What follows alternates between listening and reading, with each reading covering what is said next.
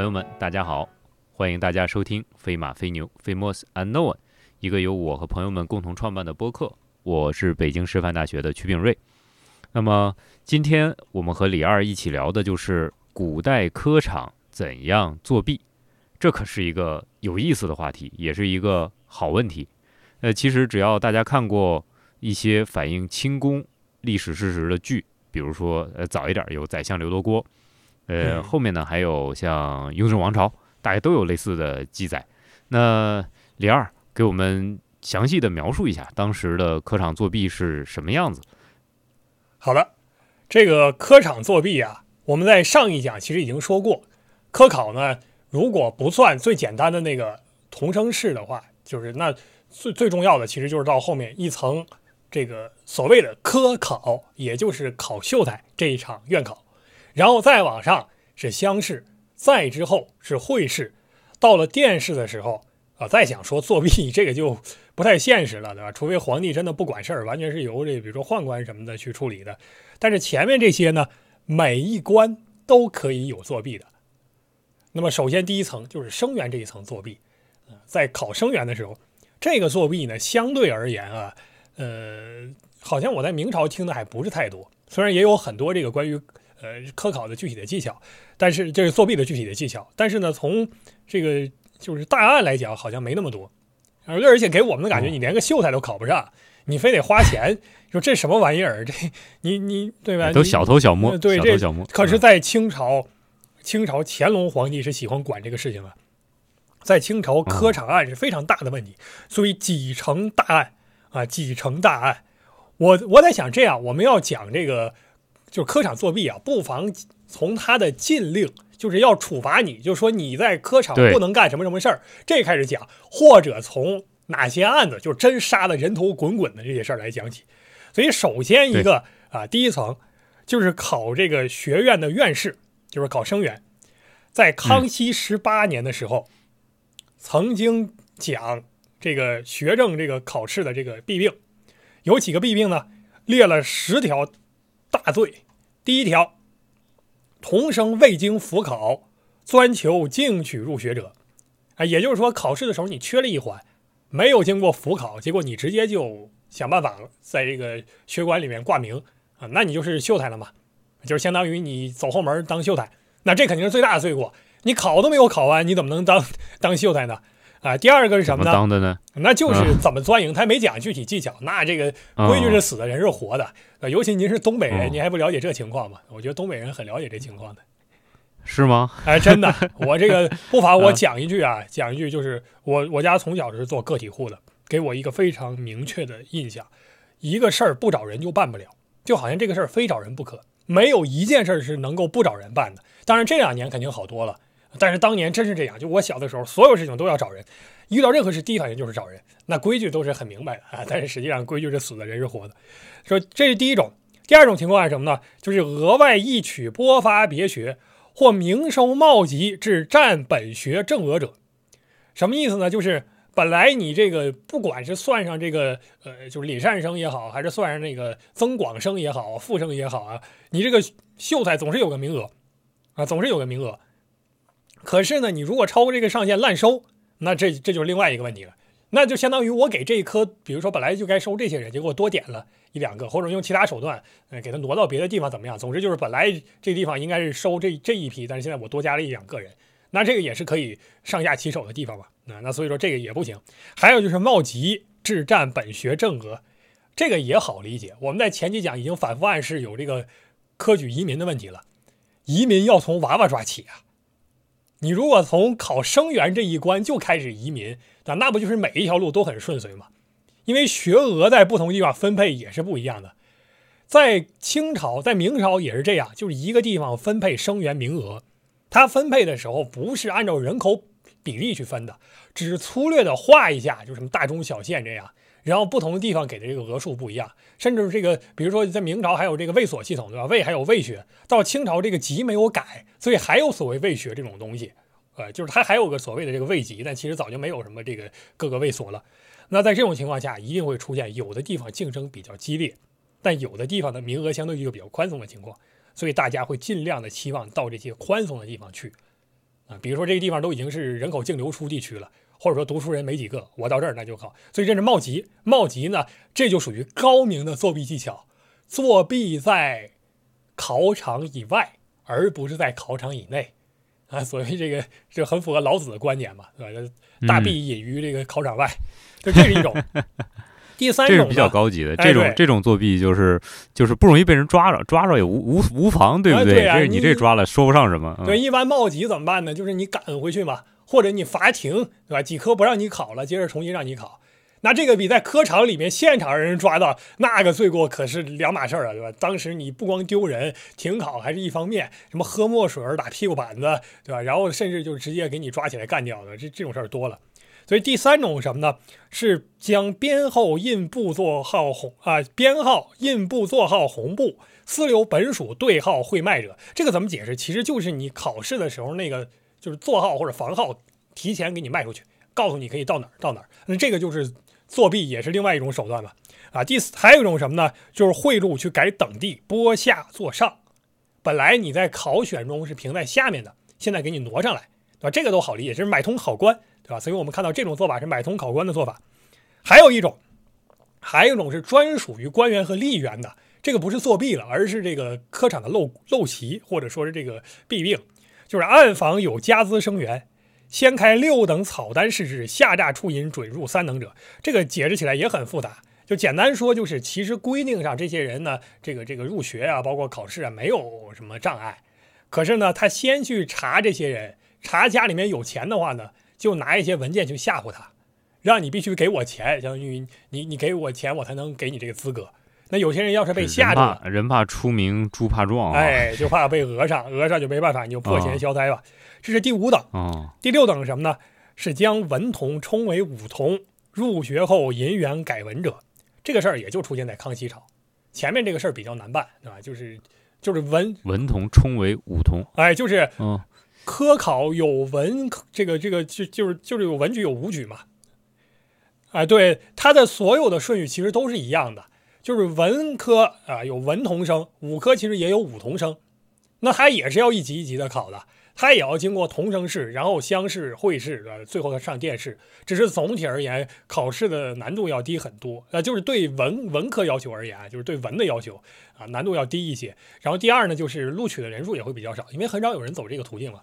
一般都是这个兵家子弟他们自己弄，所以说他就有点像我们今天就是，比如说你是文科考生，我给你画理科去了，哎，或者理科考生给你画文科去了，哎，对，换了一个赛道了。我觉得他有这样一个规定，或者说有这样一个弊病呢，就是因为在康熙时期，一度皇帝有一点儿怎么说呢，理想主义，他说我们应该选文武全才吧，所以最后呢，这个太难了，对他一度有这样一个要求，就是说。咱试一试，就是文科、武科，你给互考，文生可以考武科，武生可以考文科，然后你这个功名呢可以互相换，就是不是互相换，就是比如说你中了一个武秀才，你可能去考文举人；你中了一个文文举人，你可以去考武进士。但是这个一般，我对吧？这这做不到吧？这个这他给了你这个这个资格，但是之后造成的情况是什么呢？就是一帮这个武学的考生啊，带着这个，就他借这个机会，反正他知道自己也考不上嘛。考不上怎怎么办呢？借这个机会夹带进去，夹带进去之后呢，在里面就是就给人当当作弊的这个，比如说我我把这个文本带进去，大家对武同生嘛，对武生不会太在意，就是你反正知道你考不上，他查的可能松一些，然后我借这个机会给人作弊，然后我从里面捞好处，或者有些人改别的情势。那你看这个情况啊，就是这样一个换法，比如说在文武同生这个阶段，你想要让他考一个文秀才，考一个秀才。是比较难的，可是呢，我让他考一个武生员，那个作弊可容易多了。所以说的办法呢，就是先让他去做这个武童生啊，然后呢，在呃考中生员之后，中了秀才之后呢，我再给他换过来啊，再把你从武改回文，应该是这样的。我们很难想象说是一个把一个人从文改成武，你说你图啥呢？有这个必要吗？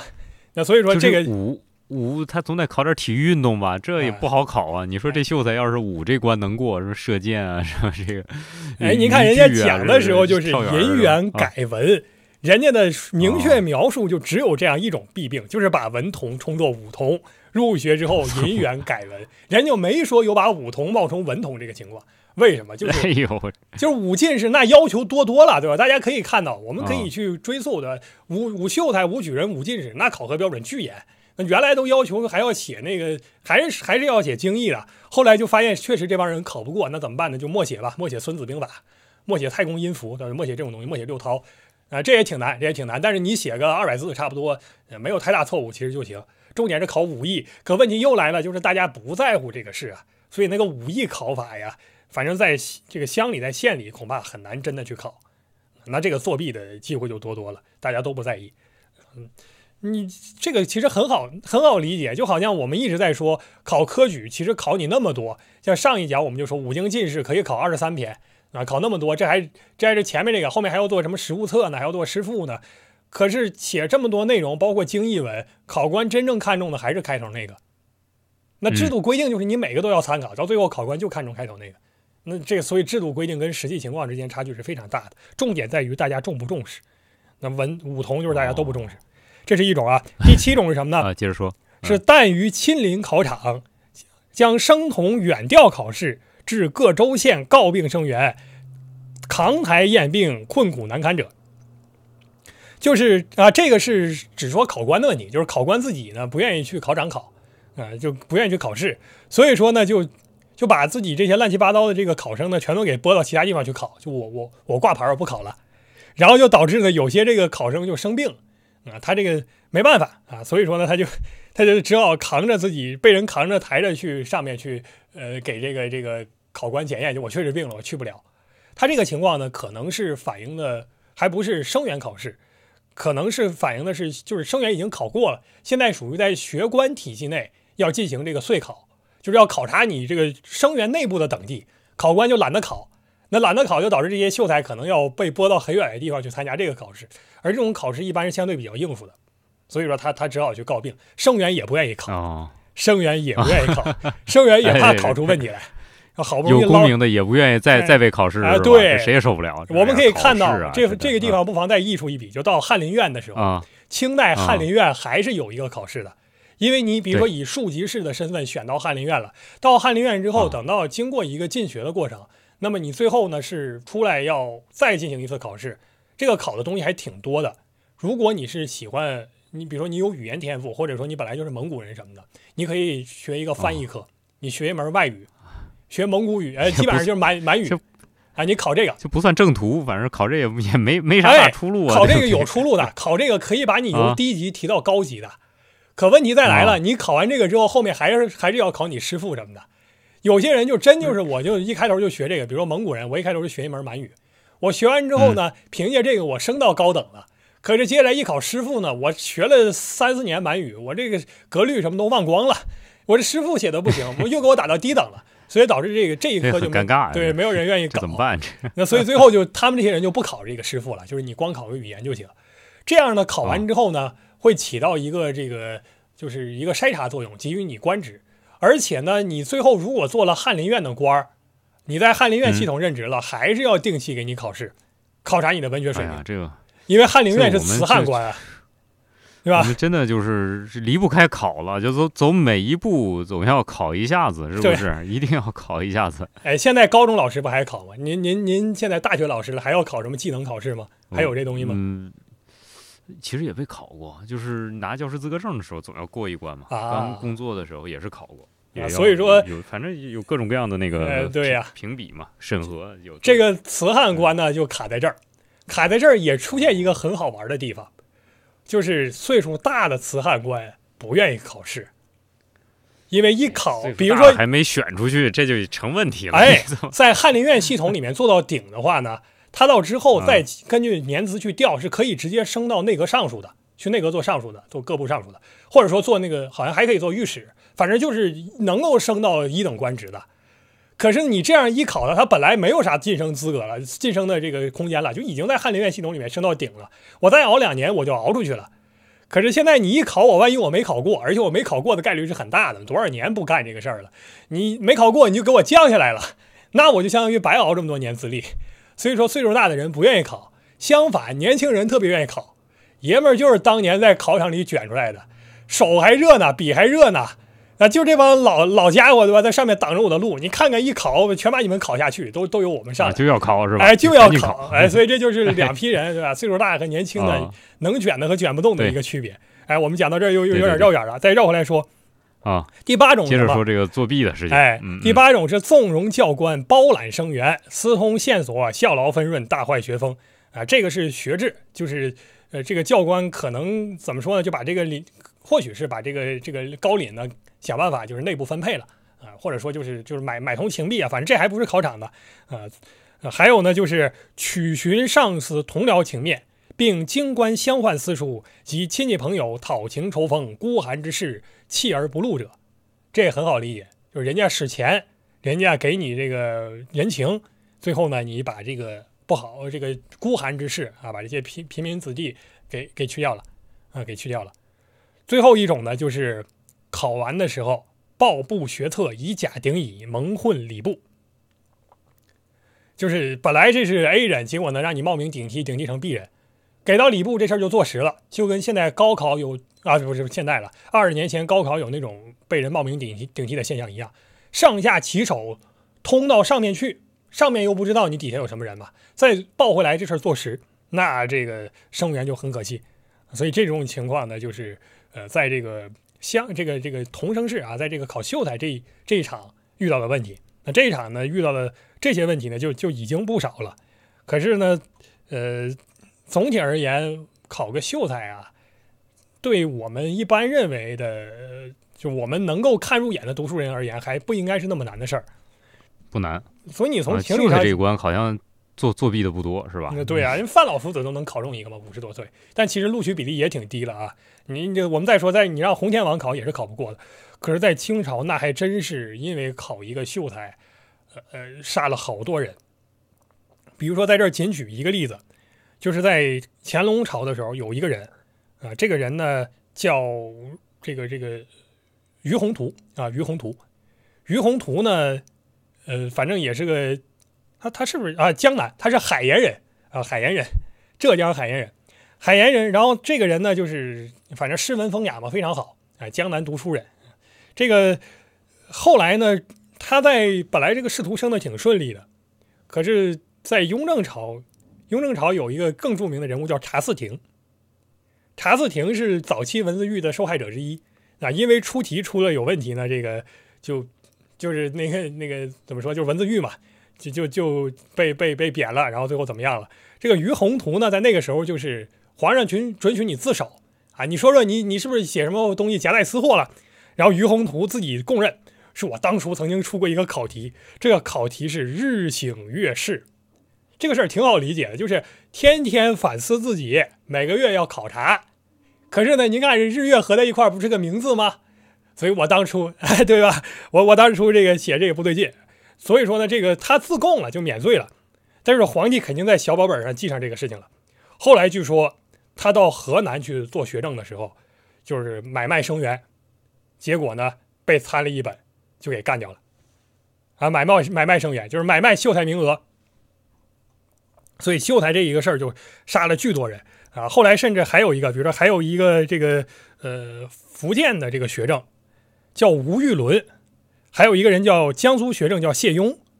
这两个人呢，在乾隆朝啊，在当时呢，据说在江南本地的评价都非常不好，甚至传说当时有这个世子写了一个骂他们的这个字谜，叫谢庸抽身便讨，吴玉伦倒口即吞。哎，您看名儿都放进去了，这挺坏的这个。哎，您您您看能不能想明白他这个意思？你得把这几个字写出来。哎，谢，我不知道是哪几个。谢就是姓谢那个谢啊。说的抽身变草，抽身那就是谢变成了草，对吧？把身提走了，就剩一个草字啊。所以说，对拆字法后面是吴玉伦，姓吴，吴道口即吞。对，把那个口放到天底下就变成吞了，这不是？对，所以就是暗示说你们这两个人呢有这个贪贪污腐败啊，买卖。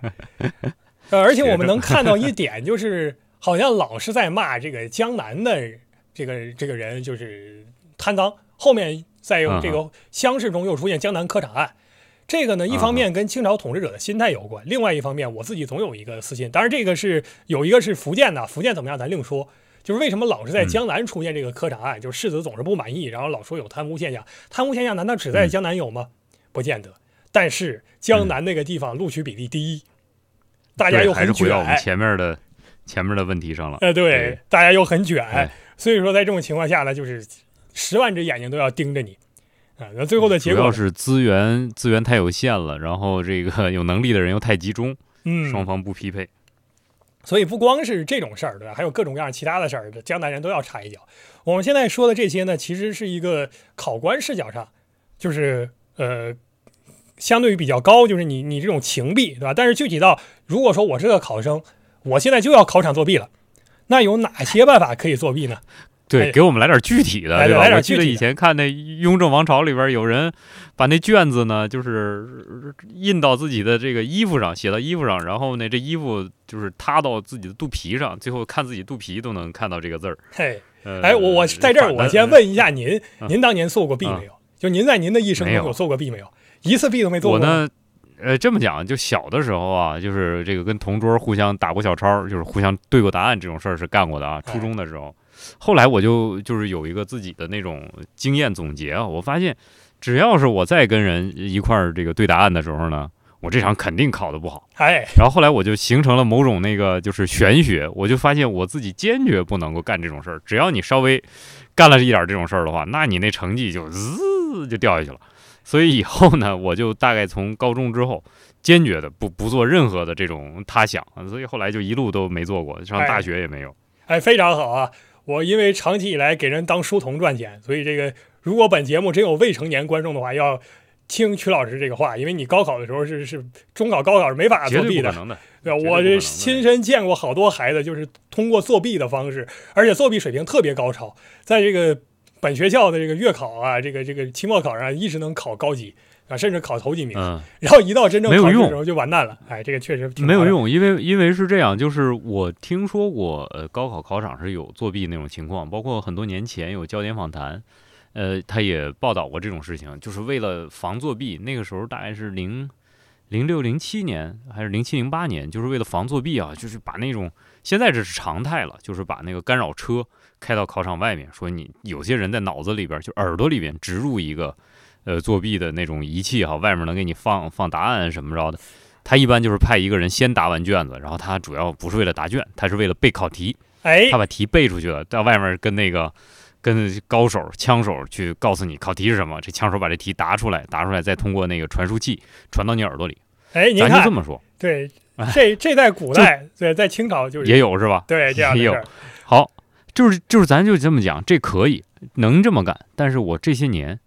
我没听过任何一个高考状元，或者是我认识的任何一个考到清华北大来的人，说他们是这路办法来的。而这些人我接触过之后呢，我发现他们绝对不会干这种事情。所以我就意识到，就是靠作弊呢，你能获得一个差不多的成绩，但是你一定你无法得到那些凭借真才实学和踏实努力掌握到的知识和个人的意识那个层次，你永远达不到。只要你达不到，别看你上了一个还不错的学校，这个后面的后患是无穷的。嗯，所以说坚决不要在学问上弄虚作假。你人生上可以很多地方啊，你走走捷径，那个都问题不大。但是学习这件事情是由不得弄虚作假的。只要弄虚作假，这个不会走太高，就是现实的利益都不会太高。哎，很好，这是我直观的感受。对我们现在看这个清朝的作弊呢，啊，不妨还是看这个乡试的常规。就是还是找这个历朝啊，顺治几代皇帝啊，他们怎么去禁止科场的弊病的？那么乡试上啊，明确出现的一些惩罚措施，比如说从顺治时期开始，其实顺治头几科考试考得非常松的，那个时候要严揽士大夫。所以说那个考来了都对吧？你再再再不考，对啊，咱家大家最著名的来考就给了，来考就给位置了，对吧？都是这种。你像钱建义，钱建义好像都没忍住吧？钱建义是不是去也去考了一回？给了个三甲，给了个三甲子，还给了个三甲，羞辱了吧？这不能。就是本本来在这个 当初那个 在明朝的时候，那那都是你做题家，对吧？你到这儿给给你搞成这样。那顺治朝那个时候呢，但是后来有一阵儿，就是皇帝也很愤怒，正好又是三藩之乱嘛，所以越查越严。那么顺治朝的禁约包括，首先，如果有带小抄进考场的，那这第一种加号示众；还有一种找枪手代替你作文，加号示众。此外，还有一种就是你帮人传带小抄，你带小抄进去，但是你自己不是为了自己考，是为了给人带嗯，啊。这种这是还有一种爱爱心人士，哎，对，爱帮助他人这赚钱的。还有一种什么呢？啊 就是你在考场这个地方先买通人，比如说你在墙根底下预先在里面埋入了文字，哦，这个就是前面那个跟你前面说那个卖号联系到一起了吧？哎前面把号告诉你卖出去了，然后你先找人进去把字儿埋进去。对。对啊，然后呢？此外，还有一种就是假冒考官亲识的啊，你装成考官这个熟人的这种情况下，然后你你作弊了，加号三月发配到燕章地方充军燕章地方啊，燕章地方哦充军啊。嗯哼，还有呢，就是在雍正时期呢，有一个更具体的要求，或者更呃激烈的要求，就是主考和士子凡是交通关节然后考中的，发现这种情况，不论你是怎么做，统一斩立决。但是这个好像体现的还不是具体。乾隆二十五年的时候，啊，乾隆二十五年的时候弄了一个极其具体的，就是相当于罗列一下各种作弊方法。首先，第一种，原力走漏题目，用砖石掷出场外，这就是您刚才说的那种，我把题目走脱了，然后呢，我拿这个砖头啊，呃，这个石子啊，因为考场在这个发卷子之前，在考试之前，包括出卷那一段时间，都是要整个封闭起来的，跟今天一样，封闭式管理。那这个时候呢，就是连克工都走不脱。那怎么现在这个原力用的办法是什么呢？就是想办法把这个题目给搞出来之后，然后同时啊，拿砖头给扔出去，扔出去之后人接到，哎，拿到这个东西就可以做了啊，因为这是考作文嘛。我们现在举说一点，就是这样，为什么能够起到一个作弊的效果？呃，当然你提前得到考题一定能作弊，对吧？但对读书人而言呢，为什么这样作弊会比较有效？因为考，首先考这几科考试，对吧？最重要的就是第一个四书做的那三篇文章啊，头场这三篇文章。那四书题这个考试呢，有几个要求。第一就是他随便拈了几一句话，甚至一个词儿，你都得知道他是从哪儿来的。你如果说四书就没背熟，那你就没法，对吧？你这 这就跑题了，你就做都做不明白。第二，文章你就算知道是从哪儿来的，但是呢，你答题的时候又得根据朱圣人的观点来答。可是朱熹那个观点你要没背熟，你写的时候偏题了，文章写的再好也没用。所以那就说明你要把朱圣人的观点也要整个的背熟，而且融会贯通。第三点，就算你前两个全背熟了，可是呢，你这个文本写的不漂亮也不行啊，你这个八股文写的不好也难，所以这也不行。那第四点就是，假设前点你都做的很好了，可是第四你你字儿写的丑，那也完蛋了啊。所以你如果提前能够把这些问题都解决，除了字儿丑很难解决之外，前三个都能够在事先做篇文章把它对付过去啊，那这就好办了。所以这是第一种走漏题就想到目。想到你说的那个《西游记》里边儿，是不知道是八戒还是悟空说这唐僧啊，说师傅是步步该灾，处处有难。你这要是考个科考，想往上走啊，这哪一关、呃没整明白都不行啊。所以他这是前几种啊，前几种，后面还有一种，这个就更高级了啊。但是只要是在考场内的，其实都是属于相对低端的手段了。我们前面已经说过，更高级的是啥呢？文字做成摇点干灯，这个我真没搞懂到底是怎么一个作弊方法。就是可能是点灯之后让人知道，就是我这个文章已经写好了。然后呢，根据这个是怎么判断呢？咱也不清楚，是知道你是哪个考考棚哪个考号吗？我怀疑有这个可能啊，就是就是告诉这个买通的人，就是我是哪一个号的人，然后争取把你给录上去，有这个可能，但是具体怎么样不知道。还有一种好理解，就是放爆竹或以信鸽、信铃纵放作为记号。哦什么，那 我放鞭炮？哎我看到这儿，我突然理解了，应该是这么回事儿，跟那个点灯是一样的，就放爆竹或者放信鸽、记铃，它的做法都应该是用来证明，就是告诉你买通的这个考官，你到底在哪一号，因为这个东西是要糊死的嘛。我告诉你，哎，你不就知道了吗？那之后你就把这个考号的这个这个句子点上来就行，啊，这是一种办法。这这就就就像那个功夫，周星驰拍的电影里边是吧？一支嗯穿云箭，千军万马来相见。我这儿放一炮，外面这考官就知道我们这暗桩在哪儿了，赶紧过来支援一下，是吧？哎，还有一种呢，就是跟人指定一个地点，然后呢，让人把考考这个文章写好之后，置入场内。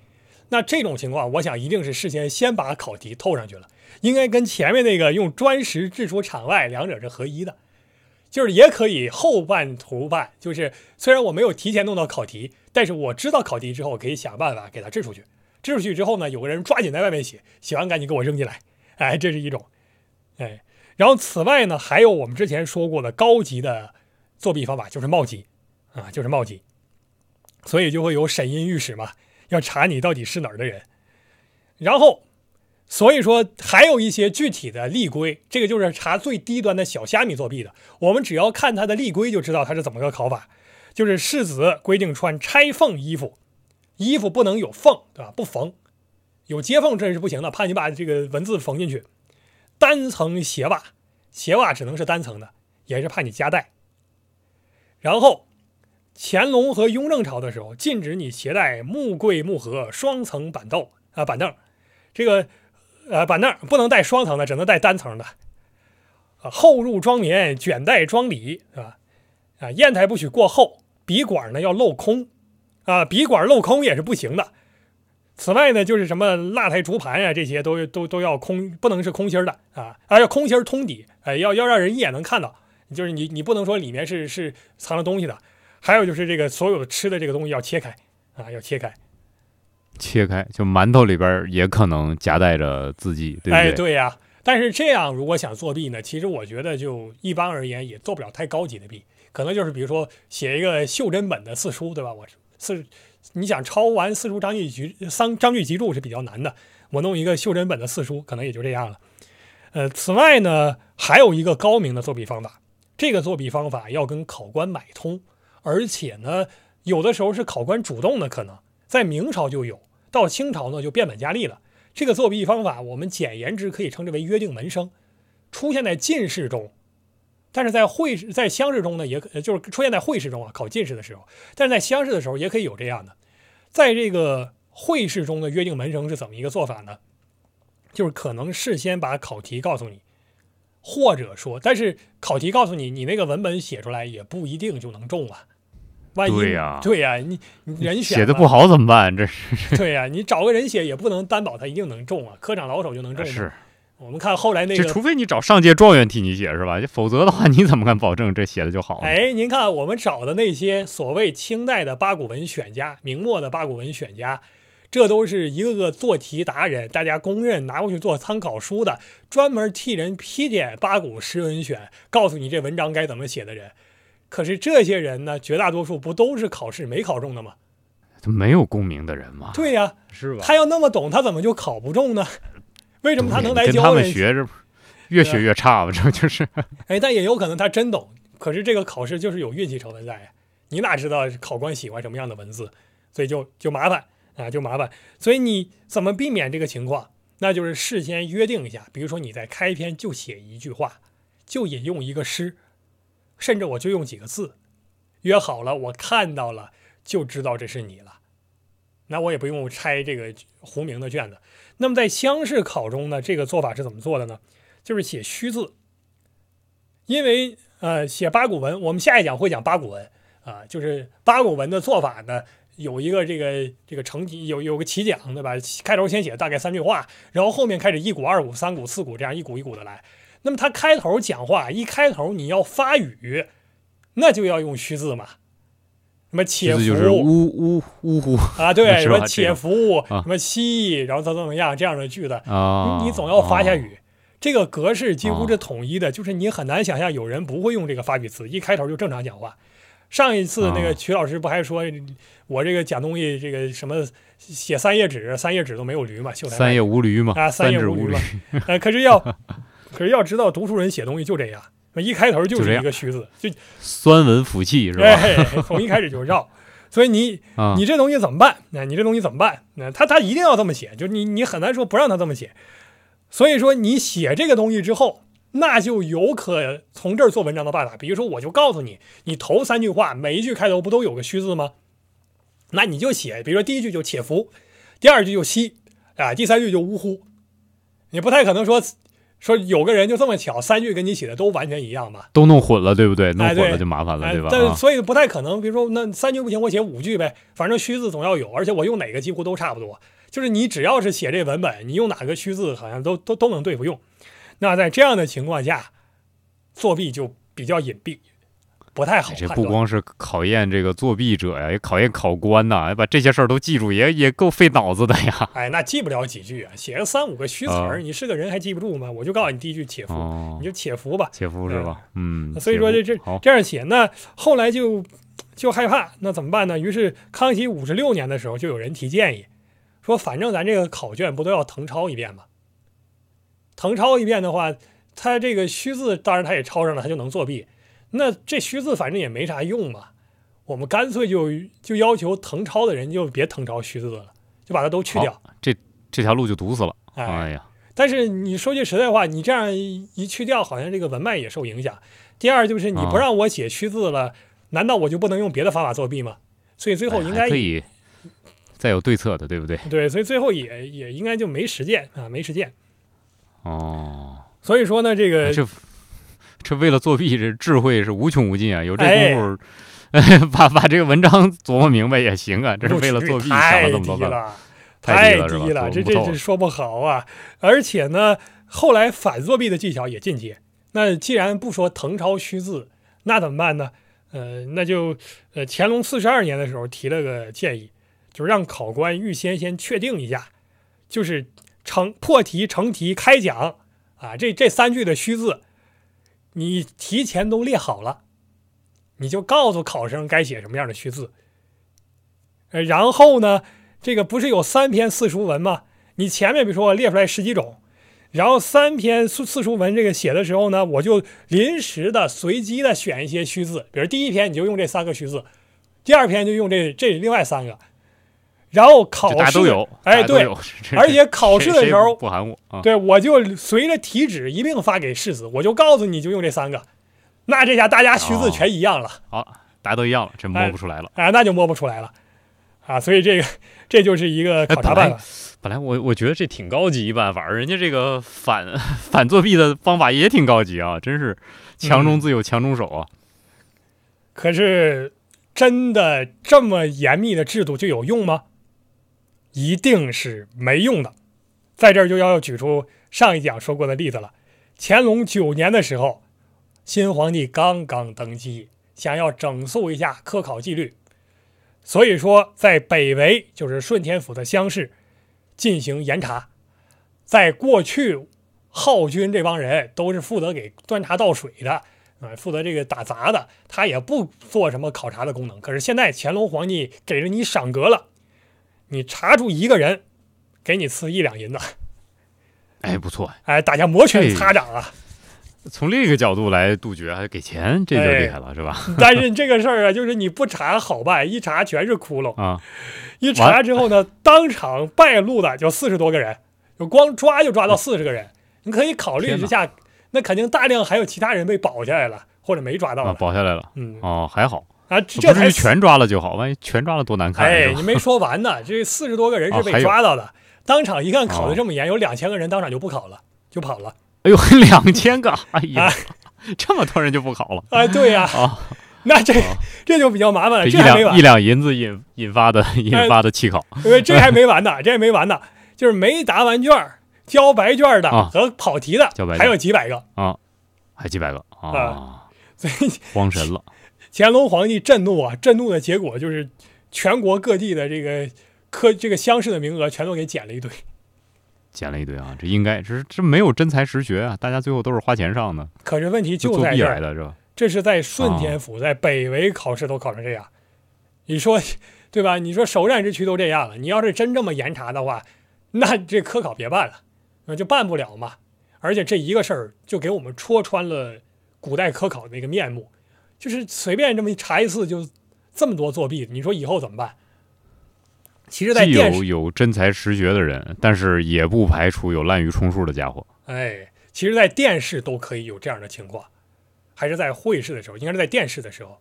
就是我记得没错的话，清朝呢有几个特殊的考试，是专门，比如说给官生，就是你爸爸当官当到一定程度了，我专门给你列出来一个榜单，这是专门给官生考的，就是你称之为官生，然后你们考试单独考，走一个单独的名额录取。哎，我觉得清朝这种，对我觉得清朝这个玩法特别有意思，就是你说它它是个好政策吗？它不像个好政策，但是你说它不好吗？它比没有还强一些。就清朝在延续下来的门门音嘛，延续下来的。它门音是门音，就是门音，我是走一个公开的，你也不能说它是作弊，对吧？就是国家制度就认为你可以阴。可是呢，现在担心的是什么呢？就是你作为你父祖有大官儿。你不走门音，或者你没有门音，你跟着一体参加考试，考试的名额那么激烈，那你就可能动歪心思，而且你动歪心思比其他人要容易多了。所以他担心这个情况，他就怕你阻碍韩素晋升之阶，那怎么办呢？单独给你设一科，单独让你考。行，这一场都是你们这一类的，是吧？你们要作弊，你们就互相搞吧。或者 说你的录取比例本来就比韩素高多了，你就别作弊了。啊，或者说你们互相竞争，对吧？这清朝就有点那个什么，就说我卖大米，我这个比如说行规是这个十斤大米九斤米一斤沙子，那过去呢是这一斤沙子我就掺到里面去，可是现在呢我解决不了这个掺沙子的问题，那我换一种卖法，就是九斤米一块卖，然后搭你一斤沙子，好，这样分开，把钱交了，哎，对吧？事儿都办啊，对啊，所以说你你省得混到一块儿否则你沙子和米混到一块儿你吃的时候没法吃啊，你得一个个往外挑嘛。那 现在呢？我分开，你吃大米就吃大米，吃沙子就吃沙子，呃，大家不管也算好吧？你也不能说人家不好，是吧？也算好。对啊，所以我说，您看清代那易碎银不是那个养廉银子，不也这制度吗？养廉银，号县归公不也是吗？就是把漏归换成正科。你说好吧，也不好，也好也好。你说不好吧，也好点也好。所以，所以这是哎，对，这是一个这个科维的问题。那么，正如我刚才所说，这是北维考试就考成这个样子，而且当时呢，有一种说法。就是大家为什么这么愿意去北维考，除了因为北维的这个录取比例高之外，除了因为北京人北京爷那个文章写的不如南方人写的好以外，还有一个原因有没有什么？就是北京的消息走路的快，尽管乡试考官原则上大家都不知道，可实际上在北京考考前大家就可以知道考官是谁。哦，所以关节就好走。太妙了，是吧？对，前面就可以把把打通，嗯，那这就就没办法了，对吧？这就没办法了，那就就所以说这个像这个商言流就讲说是名义上说这些考试都是公选，可实际上呢，实际上就是就是假的，就绝大多数情况都是假的，而且比你想象的假的程度还要高得多。这还只是乡试而已，到了会试更是这样，就是会试有所谓批条子。就是附一张单纸，然后呢，就是就是名义就已经明面上就告诉你，就是录谁不录谁，或者说这个这个考生我要关照一下。在咸丰皇帝那个时候就出现过一个非常严重的科场案，这一场案子呢涉及到当时肃顺和蒙古的重臣，这个人叫不知道念百还是念伯啊，应该念百俊之间的政治斗争。这个斗争呢就是。呃，肃顺据说啊，说肃顺希望整肃科场，顺便借这一场科场案打击这个百俊。然后呢，正好这一科考官，呃，除了这个百俊之外，还有重要的两个人，一个陈福恩是跟肃顺交好的，还有陈福恩的一个好朋友叫程廷贵，这两个人关系也不错。然后呢，这个陈福恩在。这这一科之前呢，就是被被这个刚刚已经考完，然后呢被这个言官纠错之前，先去见了程廷贵。程廷贵又是个大嘴巴，所以他俩关系又好，他就无话不谈。结果这个富顺呃，这个这个陈福恩就问他，说是人家说这一科里面啊考的不好，说这个条子很多，说有这事儿吗？然后呢，这个程廷贵就讲。说是，哎，确实有。这什么叫条子呢？条子就是截一张纸条，然后呢上面写上说这个啊诗文啊写这东西的时候，在某处我会用某个字，然后呢你拿这个做记号，托这个考官或者考官亲属的人啊替你递上去，递上去之后，考官根据这个条子就知道哪个世子大概在什么，他的卷子是什么，对吧？我就知道能够把这卷子跟人对上，对上之后想娶谁我就娶谁，所以什么胡明啊、滕超啊这些东西啊，就就全白扯了，都没有用了。所以这个东西一有，那那这个作弊就容易了。这个程廷贵呢，跟这个陈福恩考，而且他俩是一科考试啊，就是一科的主考嘛，所以他觉得这个瞎闲聊天嘛，他就讲。说这个条子这个风气啊，不止开始于今天啊，这事儿啊不值得做做怪，对吧？比如说荆轲某某某人啊，他其实呢就是因为条子，所以说才上去的；还有某某人呢，就是因为人家有条子，所以他没上去。但是呢，我们这些人啊，去考察这个呃科场啊，其实呢文章之力也就居其中十之七八，那条子呢？不过就是一二成，但是他要这样讲的好听一些。陈文马上就问下一句话，说：“您也拿条子吗？”哎，程廷贵就笑：“不止百余条啊！哎呀，这某某人啊，我忘了是不是同一科了，反正还有个主考啊，或者说就这主考，就是他他也讲说是某某人这个本来考不上的，全赖老弟，对我老弟我哥们儿。”就考不上了，对吧？就考不上了，就我使劲我就考上了。啊，还有这个这个某某人，对吧？这个本来就是韩素，对吧？本来这个都让人家给挤了啊，多亏我做个好人啊！我确实觉得你有真才实学，把你给举上来了。啊，还有呢，就是说啊，更更更狠的是后面讲这个话，就是说你不要觉得这个走后门呐，给人这个安排这个位置呀，这个很很简单，不是说我收了钱或者说托了人情，我就能给他办妥了的。哎呦，这一科这有技术含量是吧？这技术含量太高了。那 哎呦，那你怎么能体会到我的困难呢？你怎么能体会？我也难呢。我我给你详细的讲一讲怎么难。比如说这一科考试一共有那么多名额，北京城还有地方的这个这个有势力有钱的人这么多，一场几百上千的人来推脱我，你你说我怎么办？我娶谁是不娶谁？我既要照对吧？我既要照顾你，我还要告诉你，你这个座次该怎么排。比如说贾贾大人说：“我这就排第一。”那乙大人说：“我也排第一。”我怎么排才能让他们都高兴？然后呢，还只有一个第一，对吧？我这个座次怎么排？这是这这不得这不得费心思吗？这是一般人能做得了的吗？你再想一想，对吧？大嘴哥，大嘴哥倒挺实在的啊，这。对啊，我觉得说的很真实啊，这有点那周公很真诚，很真诚。呃，还有什么呢？就是我这个还得给国家选两个人才呢。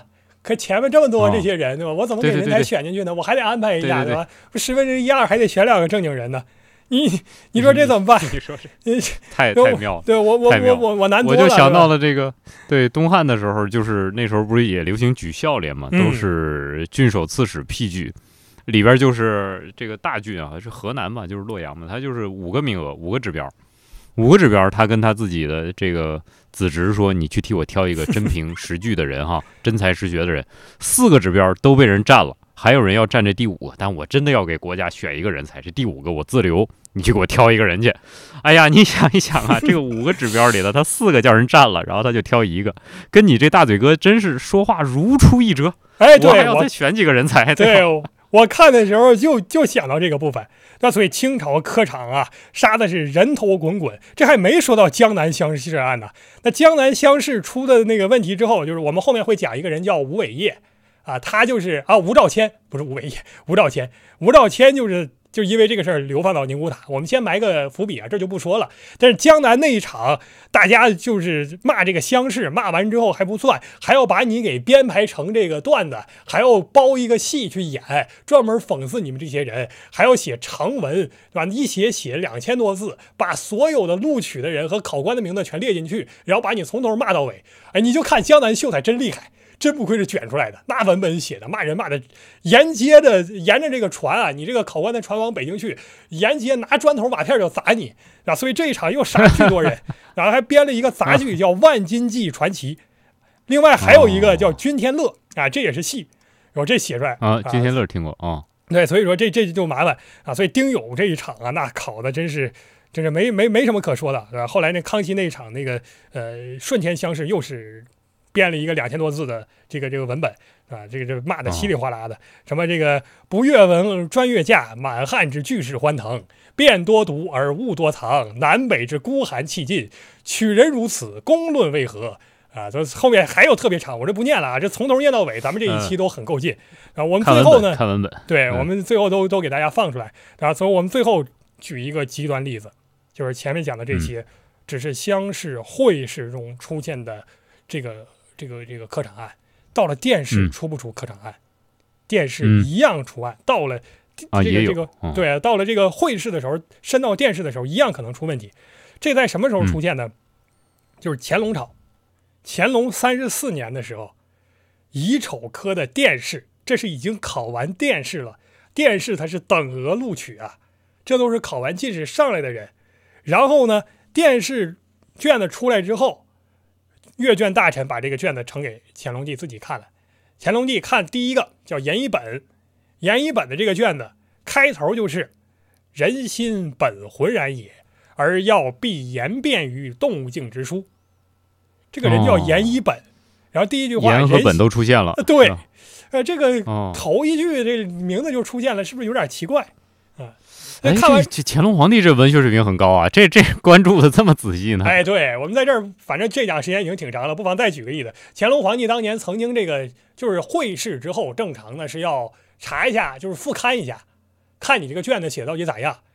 然后乾隆皇帝他真是因为他确实还懂点文学，虽然他诗写的挺差的，经常，但是他他文文学水平还是有的，所以他呢真的去看了会试，应该是会试还是像是第七名的卷子。那个第七名的卷子里面有一句叫“饮君心于江海”，饮就是喝水那个饮。这个“饮君心于江海”这个话，曲老师您听恐怕也有跟我一样的感觉，这话说不通。有点古怪啊，为什么他么这么说话呢？那么他讲这个话就没有意思，所以乾隆皇帝说你这话无杂乱凑啊，就是你为了凑凑这个话，可能是你为了对仗或者怎么样，你强行这样写一句，这句话就不对劲，所以说呢就给他罚，不但这科科名去掉，而且是罚刑他三科还是七科不让你考。这挺我觉得认真啊，这这种话都读出来了，就是嗯我觉得罚的 有道理，出来？再加上乾隆皇帝嗯喜欢搞那个就是文字文字工程嘛，所以我们知道啊，这不用说。而且头一个这个确实挺奇怪，你说怎么会这么巧？看完之后看到第二个卷子，第二个卷子叫黄世维，黄世维的第一句话有“为皇将忠”，这这句叫王世维，然后一开头叫“为皇将忠”，“为”字儿也出来了，而且黄啊王啊还挺像的。啊，第嗯三个就哎对，黄黄不？哎，第三个人叫鲍之忠，啊鲍之忠第一句话叫包含上下，啊，就是之中嘛，是吧？啊上下都他又有了，鲍啊，鲍之忠啊，啊，对，包含上下呀，包是鲍的一半啊。然后第五名呢，这个叫叫程元程婉啊，程婉。然后第一句话叫嗯诚之者性也，这个诚又出来了哦有个，成字儿啊，那所以说呢他就嗯觉得这个东西好像有点问题。但是最后一查啊呢，也没查出个所以然来。这个咱就还没查出所以然，都白费这个功夫了，然后最后还没查出来。对，然后同治十二年的时候，还有一个叫徐景春的。这个徐景春呢，他瞬间乡试考到第十九名，考到第十九名的时候，居然在写实物册的时候让人查出来他不懂《公羊传》是什么东西，然后他把“啊公”和“羊”两个字拆开去解释了，因为是给你个题嘛，啊，做的时候他就拆开公。者为何？哎，对，啊羊者为何？公羊可能哎呀公羊嘛，这就高这就比较麻烦对啊，因为策论大家一般是不理解、不不去认真查的嘛，这一查就是看的啊说你这怎么回事儿吧，这也说不清楚，所以但是也别漏，别太漏包，对不对？哎别太漏包这个对这个弄出来很弱智的错误，这个犯了就不太妙了，对吧？对，所以我们看这到了殿试以后，当然前高宗皇帝、乾隆皇帝看的应该是会试的卷子，还有这些弊病，所以这个事儿就就说不清楚啊。我在这儿呢讲这么多，只想说明最后一个观念，就是科场的规矩这么多，一年比一年严，而且好像已经是士为之防，取为之备，已经防到了防无可防的地步了。可是到最后，真正我们看到近代的史料接给我们的大清盛世下的这个这个科长是什么样呢？其实是表面的制度极其光鲜，而内部溃烂的一塌糊涂。与此同时，宗室可以单独考一个宗室的科举，不走你这个这个线；官员可以考一个官员的科举，啊、不走你这个配额。